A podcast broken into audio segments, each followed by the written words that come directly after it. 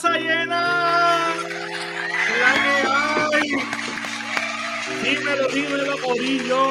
Que me acompaña nada más y nada menos que Axel Torres, el Lakers Show y el Guru, James Jiménez. ¿Cómo estamos? ¿Cómo estamos? Espero que estén bien. Feliz dominguito. Aquí, mi gente, para ustedes, brindándole lo último que está pasando en la agencia libre, en la off-season Aquí van a encontrar de todo un poco de los mejores análisis que pueden buscar hoy un domingo. Aquí con Tijoso Análisis. Acel, ¿cómo te sientes hoy? Bienvenido a Tijoso otra día más. Vamos, eh, estar de vuelta otra vez, dándole contenido a la gente y pues darle, darle. So, así, Guru, ¿cómo estás? Bienvenido, welcome back. ¿Cómo no estamos, muchachos? Está pasando, estamos aquí todo bien aquí con mucho énfasis con este los contratos, vienen contratos nuevos que nos sorprenden, contratos que todavía no se han dado, de gente que deberá los vale, este, contratos que son debajo del radar y toda esa cosa. Eso venimos a desenfundar hoy, pero oye, qué, qué bueno el volver a estar aquí. Estamos felices que estés de vuelta. Mi gente, no olvides dejar tu like, tu compartido, tu comentario, tu saludar al gurú, saludar a Acer o mandarme mis flores a mi Dallas. Son bienvenidas aquí en los comentarios. Mi gente, lo que está trending ahora mismo es, les quiero preguntar a mis dos panelistas de hoy. Voy a empezar con el gurú, que era más tiempito fuera y loco por hablar. Ayer reportamos en The que Dylan Brooks, el contrato terminó siendo de 4 por 86 toletes con incentivo para llegar a 90 millones. Te pregunto, Guru, antes de, antes de que me conteste la pregunta, te pregunto cómo te sientes cuando viste eso. Y número dos, Dylan Brooks, ¿vale 90 millones con todo lo que desglosamos ahora? Hombre, este. No te Dylan la inflación es real. Yo me acuerdo cuando hubieron años pasados que todo el mundo quería gastar chavo. Cuando digo todo el mundo, me acuerdo que eso era New York específicamente, que le dio chavo a Timothy Moscow, a toda esa gente. Y le dieron un contrato a, a, Tristan Thompson, muchos contratos por ahí.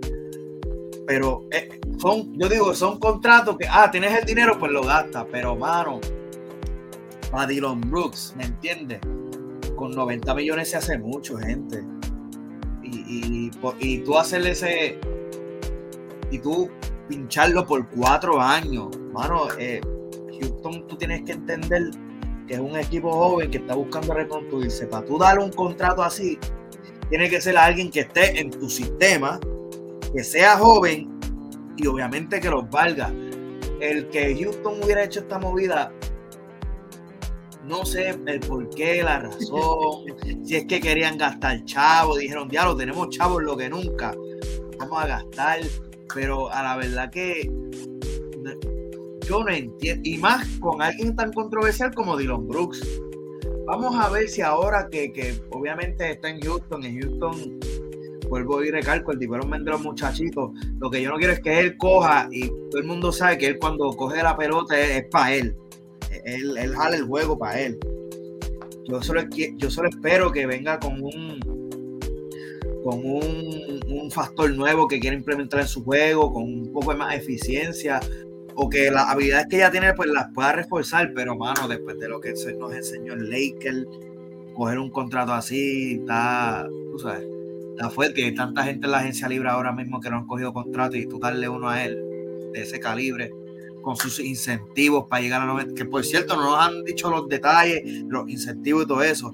Hay que ver sin incentivo, sin incentivo 86 millones. ¿Me entiendes?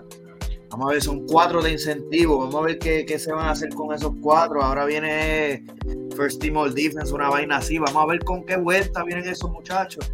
Pero nada, en verdad a mí me. Yo creo que a mí me dijeron que uno de los incentivos es no cucar a LeBron James. Un millón de dólares si no cuca a LeBron James. Tú quieres que yo bote el agua. Eso es lo que tú quieres que yo haga. Es, real, eso, debe ser un incentivo. Hacer, ya el gurú desglosó el por qué él entiende que Dylan Brooks no debe valer 90 millones. Ahora te pregunto a ti, ¿para ti vale o no vale? Y antes que tú me contestes, te quiero añadir, y también el gurú, si quieres después de hacer, Dylan Brooks dijo que él escogió Houston porque ya había ofensiva además y su defensa era lo que hacía falta ahí y por ende jugar con Udoka y traer su arsenal defensivo lo hizo llegar a Houston. Así que hace, te tengo aquí un pequeño desglose. Zumba. Bueno, ese hombre se merece más contract. No hay nadie como él en la cancha. No hay nadie que me defiende mejor como él, no hay nadie consistente como él. Eso se está diciendo él en la mente. Ah, tiraste, le tiraste duro ahí. Bueno, honestamente, un contrato de un jugador así, 90 millones.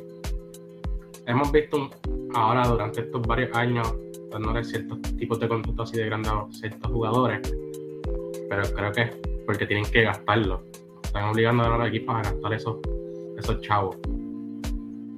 Y esto como que hace que los precios de ciertos jugadores suban debido a estas, estas cosas así.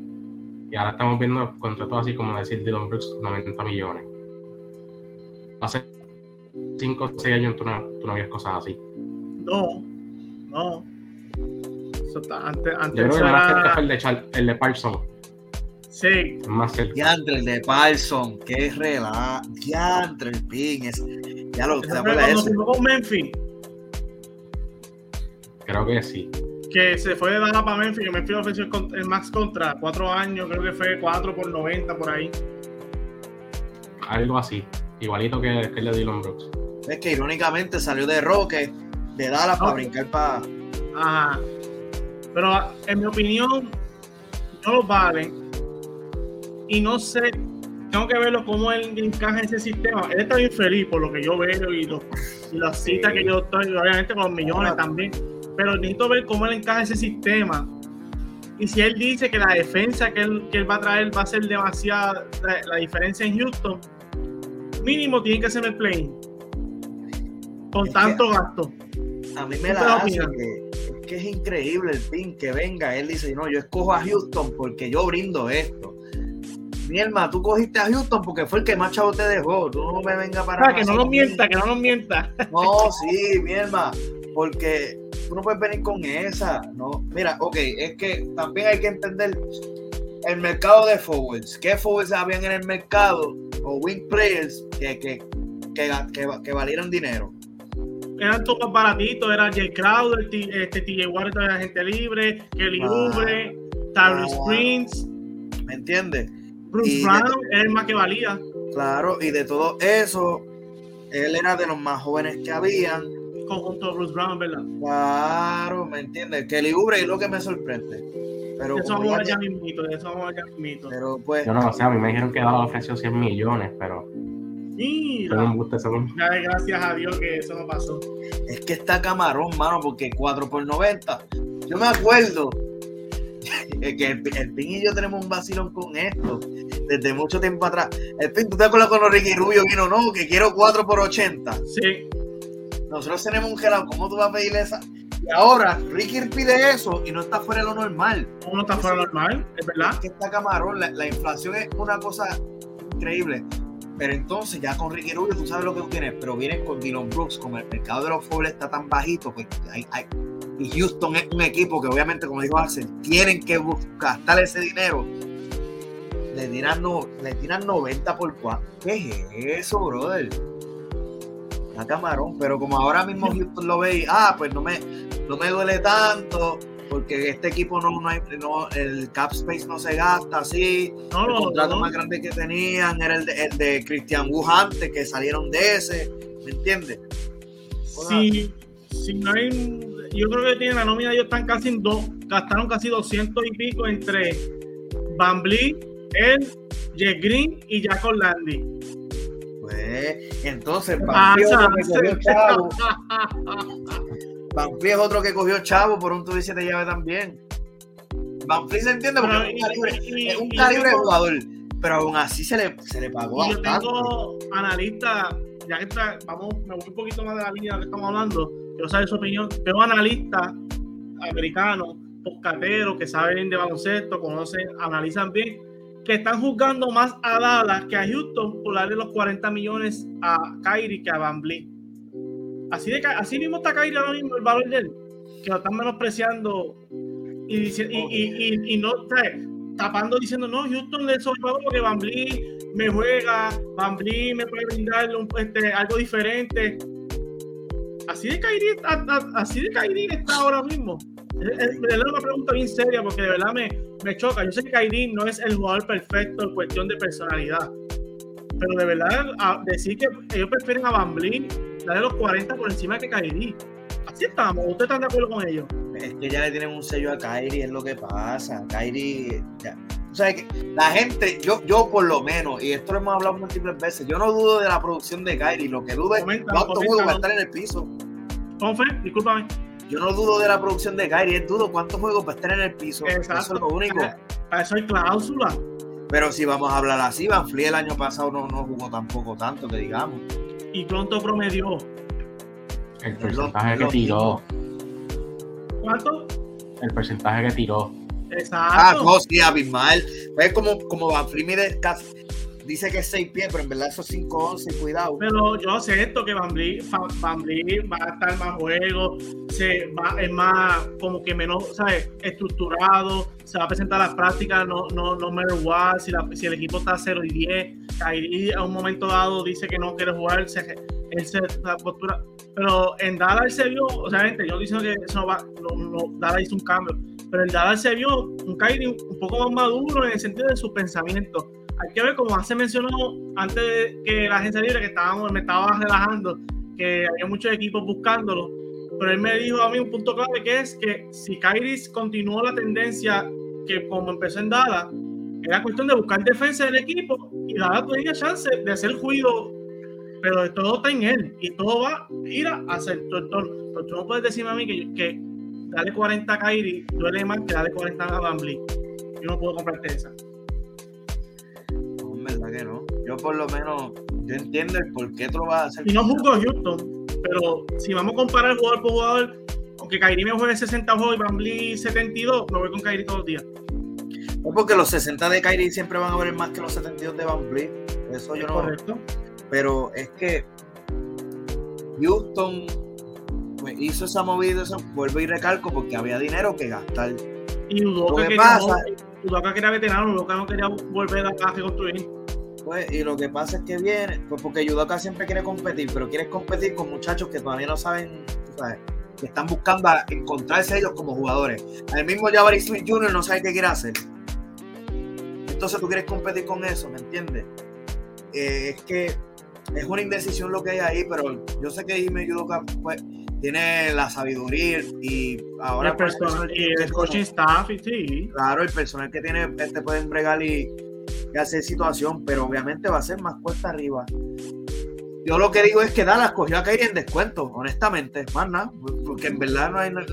Yo, yo no veo un mundo en el que Kyrie vale menos que Van La única razón por la cual se dio en este mundo así fue porque sencillamente, ah, pues mira, Kyrie te va a ofrecer esto y él dijo, ah, pues está bien, más nada. Y Kyrie quiere asegurar la funda y el único que puede darle 40 plus era Dallas. Los demás eran 35, 30, debido a que Dallas tiene los bird rights. No, claro. y con eso, Kyrie aceptó la, flexibilidad para que Dallas pueda usar más Casper para la agencia libre. hay que coger wings, mano. Tienes que coger wings, el ping, porque ya, ya, ya todo. Sí, ya, ya, para, para cerrar el tema de Houston, ¿ese equipito lo ven en play o más arriba o, todavía no les convence? Es un base. Mano, este año no. El próximo tengo un poco más de chance ya que tiene un poco más de experiencia como conjunto, como equipo. Lo que pasa con Houston, a Houston no le conviene un playing spot. ¿Por qué? Porque yo siento que van a estar forzados a jugar de una manera, de una cierta manera, ya que ahí me ayudó que está ahí.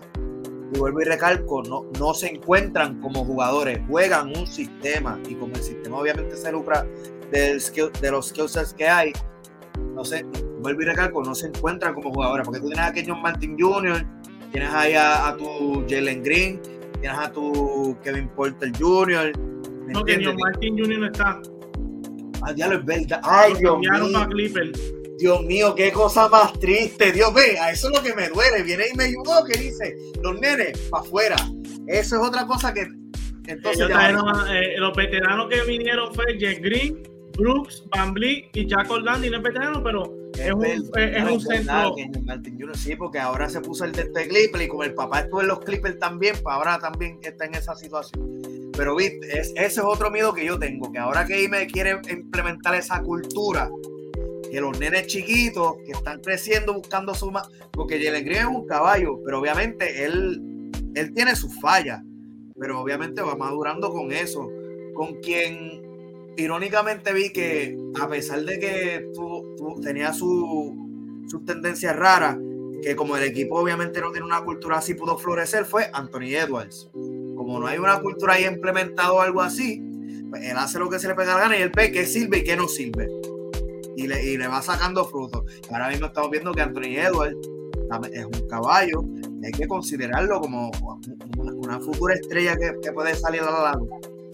El problema con Houston es, ahora que ahí me ayudó que está ahí, vuelvo y recalco lo que es el sistema.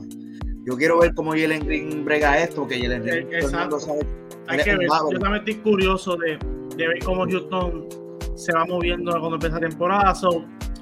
para seguir en noticias flashosas que están pasando en la NBA, se reportó que jugadores como Isaiah Thomas, Dion Waiter, Harry, Harry Giles están buscando un su comeback a la NBA y están haciendo entrenamiento en Las Vegas privado para los equipos interesados en ver sus servicios. ¿Quién es más pro? Ah, y John Wall, discúlpame, también. ¿Quién ustedes ven que más cerca un comeback? ¿Qué equipo ustedes creen que debe buscar a estos jugadores buscando de vuelta a un roster spot? ¿Y cómo les toma esta noticia? ¿Es un base? Mano, eh, no me sorprende esta noticia, sabemos que siempre hacen esto, pero el que más me sorprende fue John Wall. John Wall estaba en un equipo hace el, el season atrás. Sí, los Clippers. Y ahora, y ahora está en esta situación. Yo creo que es más posible que firmen entre todos que hemos mencionado. Y creo que el equipo que lo puede firmar sea los mismos Phoenix. Ya que están buscando cualquier jugador que puedan jugar ahora mismo para ir en el banco. ¿Tú crees que John Wall será más útil en entre todos ellos para los Phoenix Suns? Sí, yo creo que sí. Pueden ver del banco. ¿Y por Bradley Bill? También. Es buena esa. ahora que tú me mencionas, analizando aquí, sí. Eh, y para ti, Uru, de todos esos jugadores, Dion Waiters, que me sorprendió escuchar ese nombre, eh, Harry Giles, Isaiah Thomas y John Wall. ¿Y cuál, te sorprende y en qué equipo te gustaría ver uno de ellos? Dion Wade es que es un Luz Cannon y tú sabes que ese tipo tira 12 y si la falló toda va a seguir tirando. Y de eso tú no puedes estar esperando de un veterano ya. Em, Harry Giles es bien joven y es un grande, bastante móvil. Hay que ver cómo él, si lo traen para un equipo, cómo sería la situación, porque pues e-, él él era un prospecto, un pick alto, lo que pasa que nos dio promesa y pues lo, soltaron. Pero si él se está comprometiendo a, un campamento privado, yo siento que, pues, que puede hacer algo de, firmarlo a él. Porque pues, obviamente eso es hustle y eso está en él, porque es energía del banco. Ahí se llama Toma y John Wall. Dos gares que ya están en sus 30 eh, que un equipo que busque veterinaria los puede buscar. Ahora mismo yo estoy hablando de eso con Axel también. Toronto hacen falta hangares. Y pues si coges un gal de esos bastante, con bastante veteranía, y nosotros vimos a Scotty Van jugar la 1. Obviamente le falta su, su, su IQ y toda esa cosa. Tú dices de Schroeder. Sí, la, pero la puede llevar, exacto, sí, claro, el pin, porque mientras más conocimiento tú le brindes son muchas. El pin, nosotros vimos como Chris Paul entró a Oklahoma le dijo a Charles Gilgit, así es que se juega. Después de que le dijo, así es que se juega, cogió y viene, ¿qué hace Charles Gilgit? Vamos a meter sus 30, vamos a lucir, vamos a hacer de esto y lo otro. Es llevarlo y encaminarlo, que a la vez que tú les des ese, ese impulso, ellos van a caer en tiempo y mientras más veteranía tú le puedas traer a esa gente para que vean diferentes aspectos del juego y cómo jugar, es, diferente, porque imagínate traerle la perspectiva de Isaiah Toma, que Isaiah Toma tenía que aprender a atacar, sabiendo que tenían como un pie por encima de él para poder atacar. Implementale eso a Scotty Barnes, que es un tanque, atacando va a ser una bestia. John Wall, el juego de transición, se lo trae a él, que John Wall era una bala, le dice, mira, así es que se abre la cancha, mientras tú vas corriendo, estos son los lanes que se están abriendo, y tú, ¿me entiendes? Son cosas que tú puedes aprender estos jugadores, obviamente físicamente no están ahí, pero mentalmente ya han pasado por tantas cosas y han visto tanta situación que lo pueden brindar a florecer. así, y te mandan saludos aquí, JC, el gurú, la mala lengua, dice que ahora es MLB. No, el hombre es versátil, el hombre es versátil. Él, él, cuando él quiera, puede traer contenido aquí de MLB porque hay un público grande de MLB. No, claro, es así, pues aquí el que, me conoce y me ve de afuera, si yo no saco con una de estas jersey, me ven con una de pelota a, cualquier lado, porque pues, pues por mi sangre dominicana, pues yo me crié con, esa vuelta, ¿me entiendes? Y es así, pero estamos aquí para el baloncesto y tú sabes que en el baloncesto, pues el apoyo que necesita el gurú, hacerme llama, lo que sea, estamos aquí para lo que sea, muchachos. Así, vámonos a lo que me está lo que una lista de hasta ahora hay todavía gente libre importante y bueno y e útiles para un equipo que lo necesita y la lista consigue para mí que lo más importante hasta ahora que están disponibles Christian Wood, PJ Washington es restringido, ellos Dusumo es restringido, Kelly Oubre, Will Barton y TJ Warren hace cuál te sorprende y, y por qué. Y de luego, después que el gurú diga a él, vamos a preguntar qué equipo le gustaría ver alguno de ellos. Zumba. Mano, eh, creo que los dos nombres que me sorprendieron fueron mismo Christian Wood y PJ Washington. Yo creo que PJ Washington me sorprendió más, ya que lo estaba promediando un poco más. Estaba teniendo un, un, rol, creo que era decir segundo o tercera mano después de la Melo. Y ahora verle una situación donde no está consiguiendo el contrato y nadie lo vaya a firmar, este me está un poco raro. Y bueno, en el legado de Christian Wood yo se esperaba un momento, se esperaba ese momento de que Dallas no le iba a volver a firmar, pero se esperaba que un equipo firmara rápido. Pero yo creo que le está esperando la situación de Lillard para ver para dónde va a firmar. Eso lo había leído. Es buena, es buena, porque equipos como Miami, Lakers, a ver, son los que hasta ahora han sonado para él. Pero me sorprende también que Istanbul pensé que iba a tener un equipo nuevo a estas alturas del partido. ¿Ah? Así que, Guru, ¿cuál de, todos ellos te sorprende? El Lakers no lo quiero. ¿El Lakers no lo quiere? Ah, pero ¿por qué? Fíjate, si hablamos así, el Lakers PJ, PJ. Eso PJ, está trending ahora mismo. PJ el Lakers. Ah, PJ, PJ es restringido, PJ, PJ. Ah, discúlpame, otro update de PJ, PJ está pidiendo sobre 18 millones para arriba. ¿Y tú no crees que, ¿y tú no crees que los, jóvenes, los, los, jóvenes están un poquito trancaditos en cuestión de negociaciones. Hacho, pero, pero al fin hay, ah, se hacen muchos sign and trade, ¿sabes? Aquí sí. hacen muchos sign and trade, ¿me entiendes? Y Lakers le gusta esa vuelta. Lakers ha cogido jugadores en sign and trade por un tubo y dice, mira Hassel, mira Hassel. ¿Quién te lo va a regalar a Van Digo, a Van discúlpame, a Vanderbilt. Mira, yo, yo me acuerdo cuando ellos cogieron a Vanderbilt a Ruiz por cajita de pollo. Por cajita de pollo. Son capaces de coger por cajita de pollo a pie también. Pero el caso es, volviendo a lo que estamos acá, a mí, como hacen, también me sorprendió mucho PJ, pero mano, Cristian, este, ya, yo no sé qué tú haces aquí, si te soy honesto, Cristian, ya como que, ya todo el mundo sabe lo que tú brindas de noche, tú sabes, lo ofensiva nadie duda de eso, defensivamente es que a veces entra, a veces no, ¿entiendes? Pero con el skill set que tú tienes, yo entiendo que ya tú debías de haber tenido un contrato. Lo que pasa es que también en lo que es el área de, en esa área de lo que es jugar centro y la 4, yo sé que Cristian Wu eh, ha tenido mucho tiempo jugando la 5 también, pero acuérdate, Cristian Wu salía antes con, con, con Drummond. Así fue que, que empezó la situación. Yo, no sé si es que él quiere, no sé, ir para un sitio para donde él quiera jugar la 4 y tirarse flow Anthony Davis y abusar con los chamaquitos en la 4, o si es que va a ir transicionar full en, centro y poner más libras. Yo no sé qué es lo que quiere hacer. Lo que yo espero es que al equipo que se mueva, él tenga un impacto sumamente importante. ¿Por qué? Porque ahora los centros que estamos viendo en la liga o son chamaquitos que están, que tienen promesa y como hemos visto con Walker Kessler, con Jalen Duren, que esa gente defensiva, Jared Allen, toda esa gente defensivamente brinda. Obviamente, ofensivamente no son como Christian Wu, pero defensivamente tienen su bajo y como son chamacos, eventualmente tú le vas a brindar esa ofensiva poco a poco a lo que van cogiendo el toque al juego. Al igual que tenemos estos centros ofensivos que como los Jokic, los y los Sabonis, que ofensivamente son, no, son otro nivel. Claro está, exacto, pero esos son los que cuestan muchos billetes.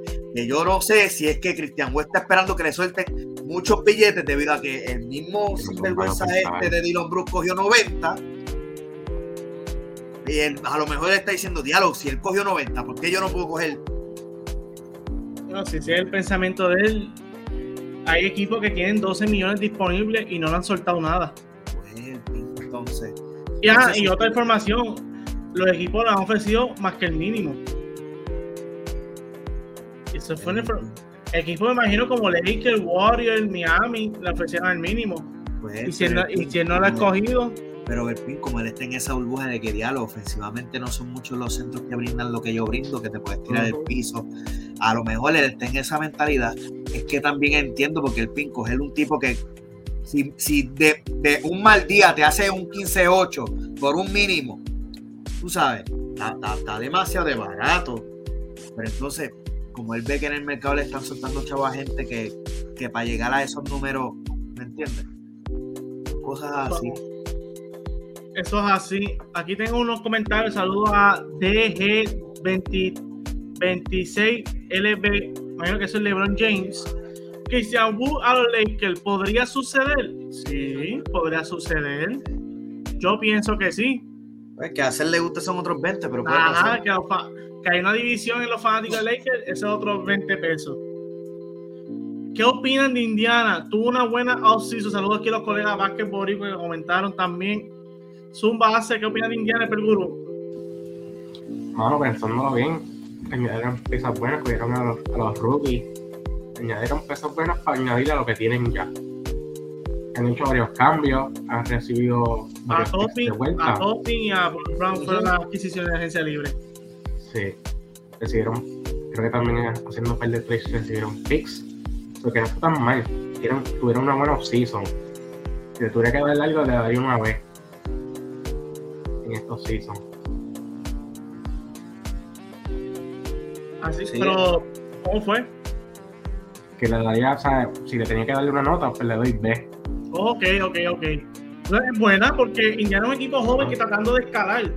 Y este es el año que yo entiendo que este es el año con un coach como Rick Carla pueden hacer, pueden hacer ruido para el play, mi opinión. Sí, tiene chance. Zumba Guru, ¿qué te opinas de Indiana? No, sí, es como dice Axel, implementaron con lo que ya tenían. Y ellos dejaron claro que vamos a correr por, por Tyrese, ¿me entiendes? Y dijeron, pues vamos, con esa firma de Obi Topping. Ese es bien, e, ese cambio, ese fue bien, bien underrated en mi parte. Porque aquí todo el mundo que, que ha visto Obi Topping lo que sabe es que él le gusta correr, coger ese lane, uno, dos y arriba. Así, se le, así es el juego de él.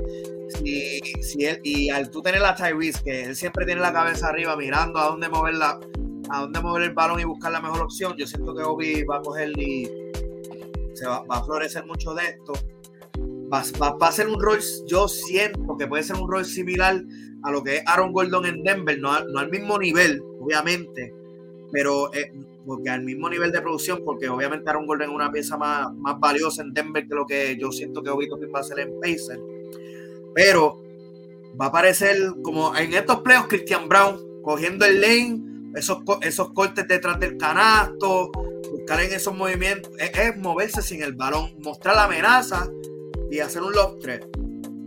Al igual que obviamente pues lo que, lo que es Benedict Mathurin con, con Tyrese, ya tú tienes ahí un backcourt. Y, y acuérdate que y también tienes a, a Chris ahí también metido. Son muchas, son muchas cosas que tú puedes implementar. Pero lo que me gusta de Pacers obviamente está Rick Carlisle.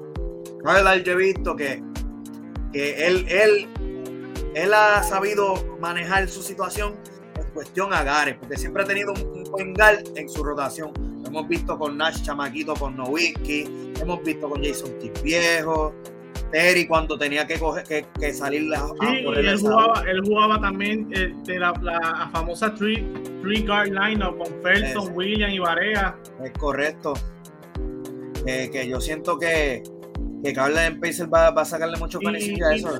Y, para mí le va a sacar el jugo a Bruce Brownwell. También son, porque son jugadores inteligentes, el pin. Esta gente tú no, tú no las ves cuando cogen el piso y empiezan a hacer morisqueta. Ellos calman el, el paso del juego, buscan involucrar a todo el mundo y juegan con calma. El lane siempre, siempre hay movimiento en el lane. Siempre hay algo. Y con Carla yo siento que, que ese sistema va a florecer. Y con lo que Tyrese nos enseñó el año pasado, que, demostró, yo siento que este equipo puede, puede dar un sustito y si se cuelan un, un sexto lugar, tú sabes, sería, bueno. Sí, yo, yo, tengo, yo tengo mucha fe en Tyrese, mano.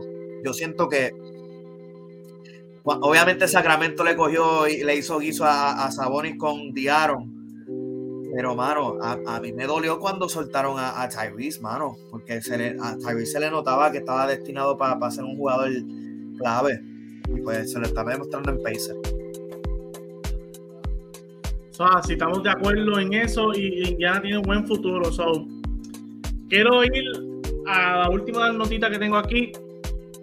La, la agencia libre ya lleva su semanita, ha pasado mucho y puede pasar más, pero vamos a hablar a, a las 6:45 del domingo 9, ahora mismo en vivo. Para ti, Acer y Guru, ¿Cuáles han sido los dos jugadores bajo el radar, firma o traspaso, cuestión que ha pasado en la, temporada muerta, que no le han dado mucho énfasis y puede, ya y ha sido de beneficio para el equipo? Firma o traspaso, lo que ustedes quieran mencionar. Pues, ¿quién quiere ir primero? Yo tengo, yo voy a empezar una firma que para mí ha sido bajo el radar, que yo pienso que va a ser buena y no le han dado mucho énfasis por, debido a su pasado, es Can Reddish en los, en los Lakers. Yo pienso que Can Reddish en los Lakers no va a ser no va a tener la misma polémica, ya que yo pienso que él va a jugar un poco mejor su juego y va a impactar. No me tiene que meter 20, pero va a haber una noche que va a impactar así debido a su arsenal ofensivo y él, defiende bien, pero él lo que necesita es liberar esa presión que le han dado, que si ese New York no tuvo cancha, fue a Portland, ¿qué pasó? Nada, Portland ni sabía que tenía ese jugador en la banca, lo más decirte. So, yo entiendo que esa pieza es de buena, buen complemento. Uno, ¿cuál tú tienes? Oye, es que tú cogiste a Cam Reddish ahí, pero, mano, eh, yo por lo menos, si yo tuviera que escoger una filmita así, fue que yo, yo me quedé como que, diablo, mira, volvió para la casa. Fue Jacob Potter.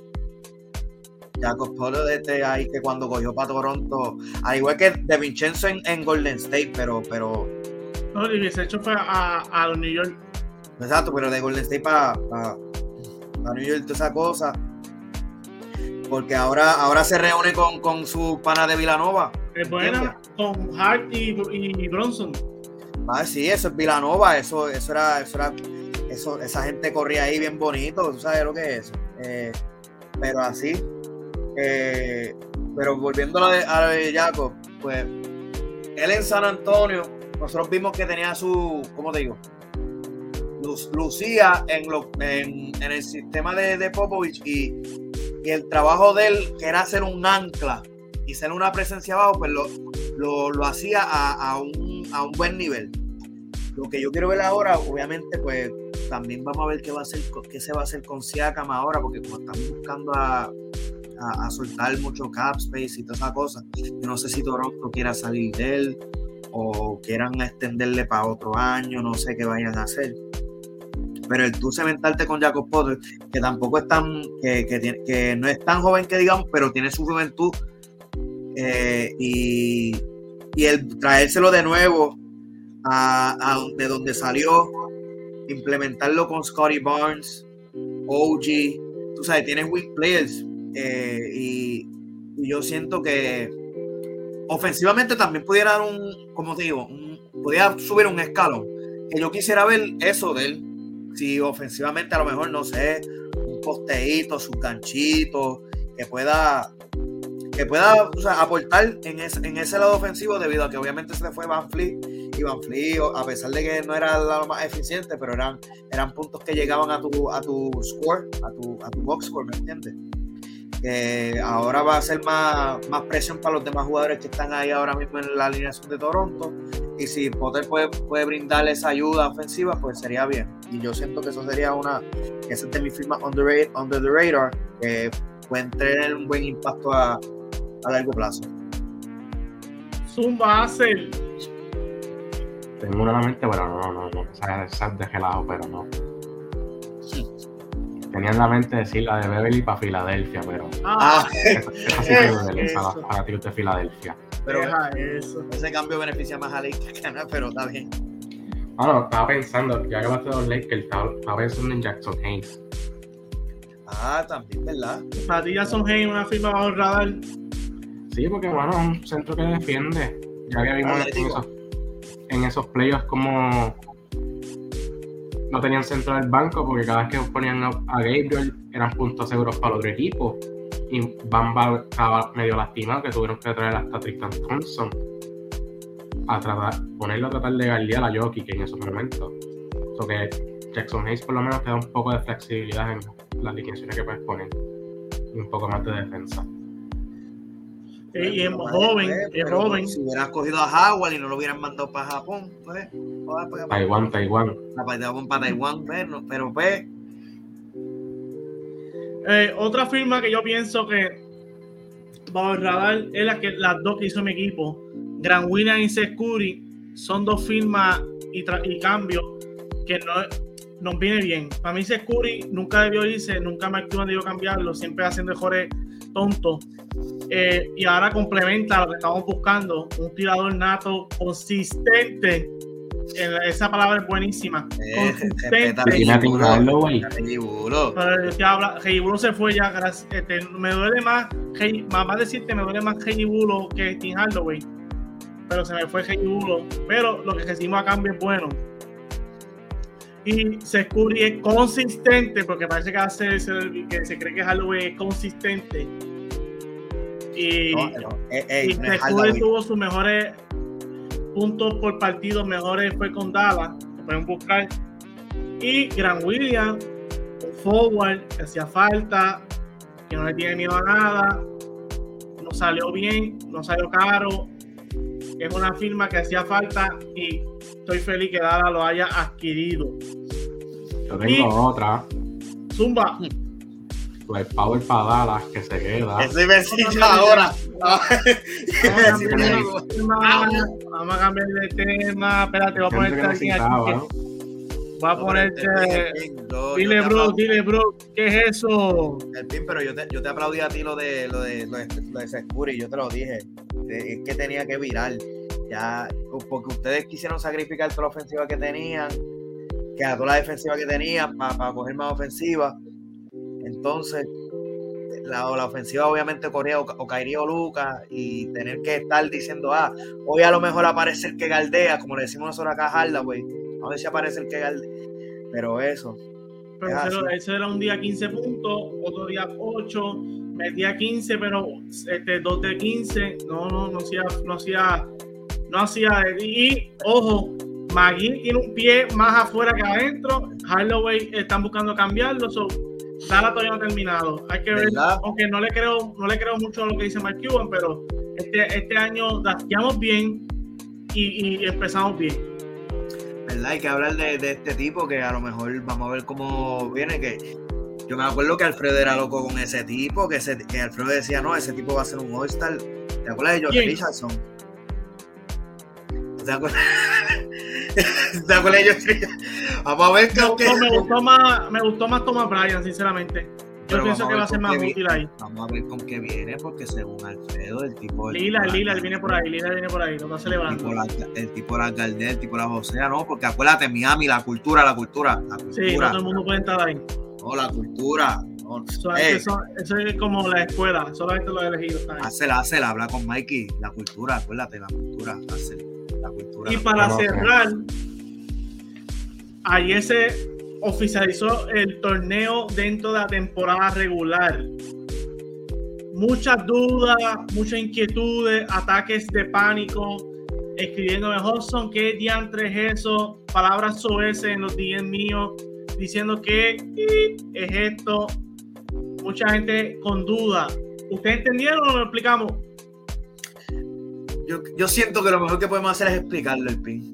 El, torneo consiste en lo siguiente, mi gente. Vamos a buscarlo aquí, le tengo la explicación. El torneo consiste en lo siguiente. Ayer Richard Jefferson fue el moderador. Habrá seis grupos de cinco equipos definidos según la clasificación, o sea, lo- los récords del año pasado. Así que se van a enfrentar los martes y viernes desde el mes de noviembre. En esos días partidos perdóname, eh, es- esos días, esos, esos que se enfrentan van a contar como regular season, pero también como el torneo. Exacto. Los ganadores de cada grupo, que son, se dividirán en cuatro de seis, o cinco de seis, como dije al principio, mira, hasta yo me confundo, imagínate. Los ganadores de cada grupo y los dos mejores segundos avanzarán a la ronda, que se llamará la Knockout Round. Es un partido de eliminación y, y va a ir el ganador irá a las semifinales que serán en Las Vegas, donde todo el mundo va a jugar ahí. So que avanzan 10. Exacto. Avanza, ok. De los, Pero es 30, eliminación sencilla. de los 30 avanzan 10. Cortaste ahí un 66%, que es de acuerdo a los empieza- ah, y otro, otro dato, Guru, empieza en noviembre eh, las semifinales. No es que van a jugar en noviembre, es noviembre, los martes y jueves, así sucesivamente, hasta llegar a diciembre que empieza las semifinales. So que aproximadamente tenemos. eh, el, el torneo se consiste, por lo menos las, antes de la eliminatoria, son como. Son martes y, y viernes. Son dos juegos con cada eh, dos en casa y dos en, en visitante. Cuatro. por semana, podemos decir ocho, ocho juegos, por ahí, Son como ocho juegos entonces. Entonces de esos ocho juegos se cortan, se cortan 20 de eso, y entonces de ahí se hace un bracket. Ya lo, esto está, esto está todos los partidos de la competencia, a excepción de la final, se contarán como partidos de temporada regular y todo lo que tú hagas estadísticamente contará como estadística de regular season. Eso es mucho que decir, eso es importante porque va a haber gente que va a pensar que si tu white power se fue con 20-10, no cuenta. Mi gente va para el libreto. Es, es un juego que, que cuenta por dos. Es así. Es un Los finalistas podrían jugar hasta 83 partidos en una temporada, cosa que no entiendo por qué Adam Silver hizo eso. Porque si eh, la idea era reducir o qué sé yo, para que la gente fuera. Esto es una idea, esto lo hizo mayormente para que jugaran. Porque aquí hay monetariamente premios. Y esto es para que no falten a los juegos, no se sientan. Y, da- y, se- está llamando como copa. So, ¿Qué ustedes opinan? Aquí una breve explicación, hasta yo tuve que volver a decirlo otra vez porque me confundí un poco. Pero es necesario, les gusta o les gustaría ver cómo se, cómo se implementa. ¿Qué opinan? Esto es, ok, so que esto es el playoff antes de los playoffs y del All-Star. Esto es el playoff antes del All-Star y después del All-Star hay otro otra-. Otra cosa, yo no sé por qué no me hicieron las conferencias en vez de me hiciarlas ahí. Pues, pero, pero pues porque Adam Silver es el que manda. Ah, Bruno estaba diciendo los playoffs antes de los playoffs. Sí, el, el- ok, yo quiero ver quién va a frontear con estos playoffs. Como, ya lo, tú sabes qué es lo que me va a hacer ¿Quién tú va a que frontear? Sí, yo, tú sabes que lo más triste. Yo, yo tengo un mal presentimiento de que Lillard va a ganar esto. Lillard lo va a ganar y no va a coger anillo. Yo, yo, yo, yo, es que, es que yo te juro que este premio va a ser. Yo, ya lo, yo te, yo te apuesto a ti que si tú dejas que Carmelo firme otra vez, él vuelve y juega para jugar en esos juegos nada más. Y dice, no, yo me gané esta vaina. Sí, Yo pienso que Chris Paul gana ahí. Es que sí, mano, se siente como que un premio de consolación. Está tremendo si, si da hating y toda esa cosa. Pero es el playoff, antes de los playoffs, eh, eso es lo que tú me estás vendiendo a mí. Porque son todos los equipos que tienen que competir para coger un seeding para que pasen 10 y de esos 10 se eliminan, en vez de hacer cuatro juegos, es uno. Ajá, porque van a ir todas como burbuja a Las Vegas, de ahí se va enfrentando, creo que los semifinalistas ahí. Ya esos viajes a Las Vegas van a estar. Y, y, cuando me dice Las Vegas, yo entiendo este para hating. Bueno, pero el, el pin que pase, ya no, y, y si hay un tipo que tiene que jugar Navidad, si, si, hay alguien que tiene que si, si hay un equipo que ¿Y tiene si que un jugar Kawhi que si Kawhi no juega la regular season va a querer jugar ese torneo ¿ustedes creen que sí?